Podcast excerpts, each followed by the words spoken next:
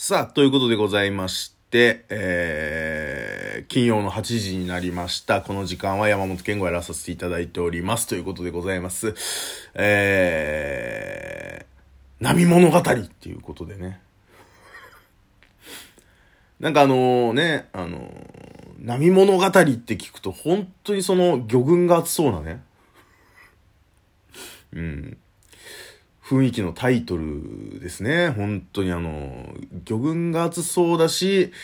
あの、動画を見る限り、あの、あの場にいた人たちはみんなサムみたいな見た目してたんで、サムよりもチャラいっていう、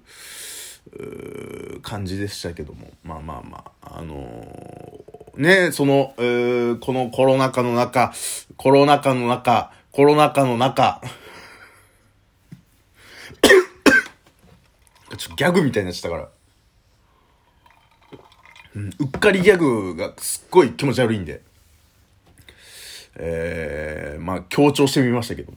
えー、コロナ禍の中ね、もうそのマスクせずにみたいな、お酒飲んでみたいな、うーフェスやってみたいな。まあフジロックがめちゃめちゃ叩かれたじゃないですか。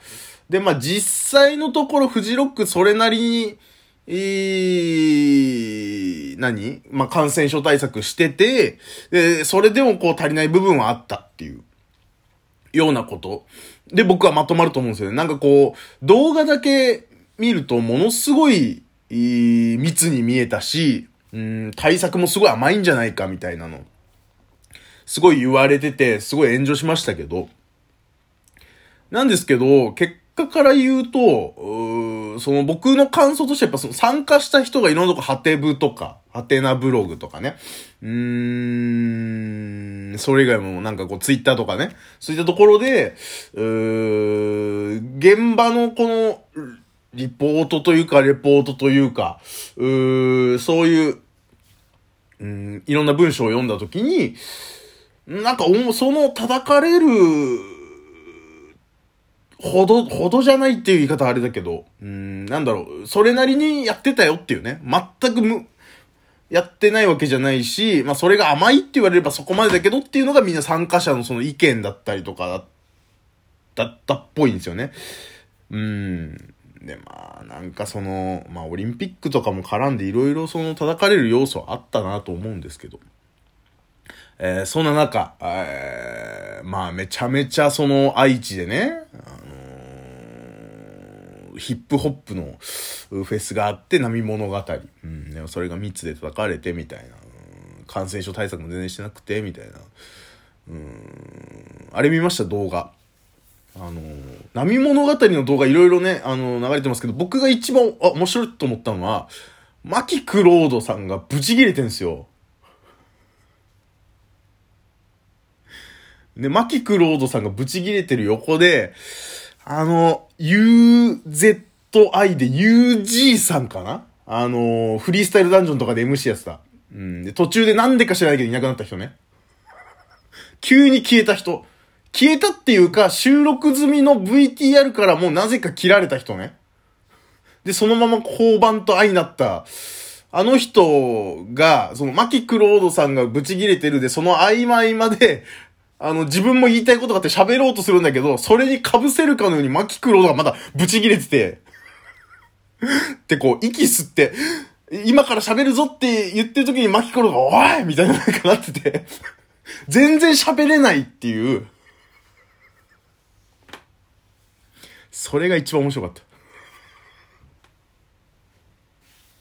うん。それが一番面白かったので、それはね、ぜひどっか TikTok かなんかで見てください。探して。うん。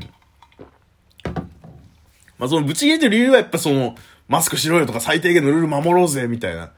ね、ことを言ってるんですけど、それをなんかこう、フォローしながら優しい口調で言おうとしてんのかなわかんない。何が言いたいかわかんないんだよ。だって、ずーっとマキクローが遮ってるから。ちょっとなんかもう、そうだね、みたいなことを言った瞬間、マキクロが、わ、お前らみたいな。あれが一番面白かったです。ええまあまあ、うん、なんですかね。えーまあまあまあ、そんな中なんですけど、僕、今月来月と、えーライブ行くんですよ。で、今月は僕群馬に住んでるんですけど、群馬でライブがあって、まあもうソロなんですけど、まあそれも中止にならないっぽいんで、まあ普通にそのまま行こうかなって、あの思っているのと、えー、来月は東京なんですよね。うん。で、来月行くタイミングに関しては、えー、ワクチンがもう効いてる。2回目のワクチン接種終わって2週間以上経ってる状態で行くっていう形で、かつ、まあ中止にならなさ、現状ならないっぽいんで、まあまあまあ、そのまま、うー、行こうかな、みたいな風には思ってるんですよ。まあ必要ならもう PCR とか受けなきゃいけないのかな、いろいろ考えたりもするんですけど、うーん、まあ難しいよね、本当にね。このタイミングでそういうエンターテインメントっていうのは、もうその、とはいえ、えー、まあまあまあ、その、感染者数が減ったタイミングとかで、うーんと、ライブ活動もう一回始めようってなったこともあったし、けどやっぱりやめようってなって、この1年、半ですか、まともにやっぱできてないっていうところがあって、うん、で、やっぱりその、活動がね。で、やる側はやっぱそのもう、そうは言っても飯食わなきゃいけねえって部分もあるだろうし、で、見る側としてはもうその、ステイホームっていう流れも、もうその限界は来てると思うんですよ、本当に。うん。まあ、人によっちゃもう早い段階で1ヶ月あそこでね、その緊急事態宣言で1回目の、うー、1ヶ月ぐらいですか、うー、経済活動止めてっていうタイミングでもう、ね、しんど、もう無理ってなってる人もいると思うんですよ。うん。で、実際、うーん、なんかね、えー、僕が働いてるところはもうもはや出張とかも行ってるんですよ。社員さんがね。うん。で、うん、そうね。まあ、仕事とって言われちゃうとあれなんだけど、そのバランスは難しいわね。うん、もうそれに終始するしかないんだけど。で僕は、うん。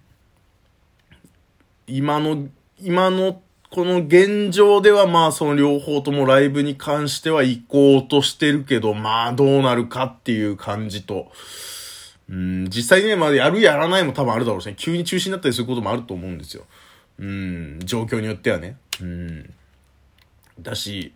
例えば、あまあよくありがちなのがね、その演者の中でとかスタッフの中で陽性者出ちゃって、えー、もしくは濃厚感接触、濃厚接触者が出ちゃって中止です、直前で中止ですってパターンもね、いろいろそのミュージカルとかそういうのでも出てるじゃないですか。だからそうなる可能性ももちろんあるし、ちですね、本当に。うん。で、だからあの、フェスに関しては、やっぱりその、波物語は確かにひどかった。ひどかったけど、うー、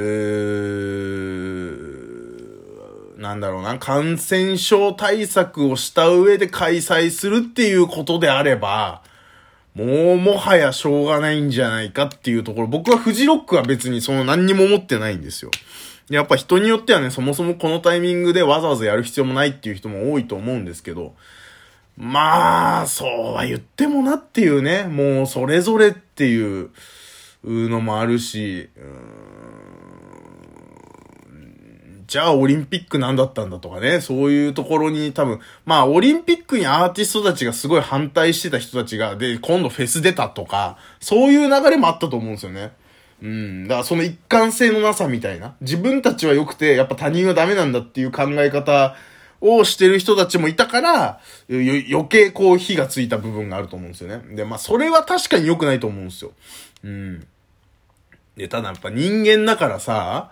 うーん、じゃあ政府のやることとそうじゃないことでは話違くねとか、そういういろんな観点はあって、うそこでフォローするわけじゃないけども、うん、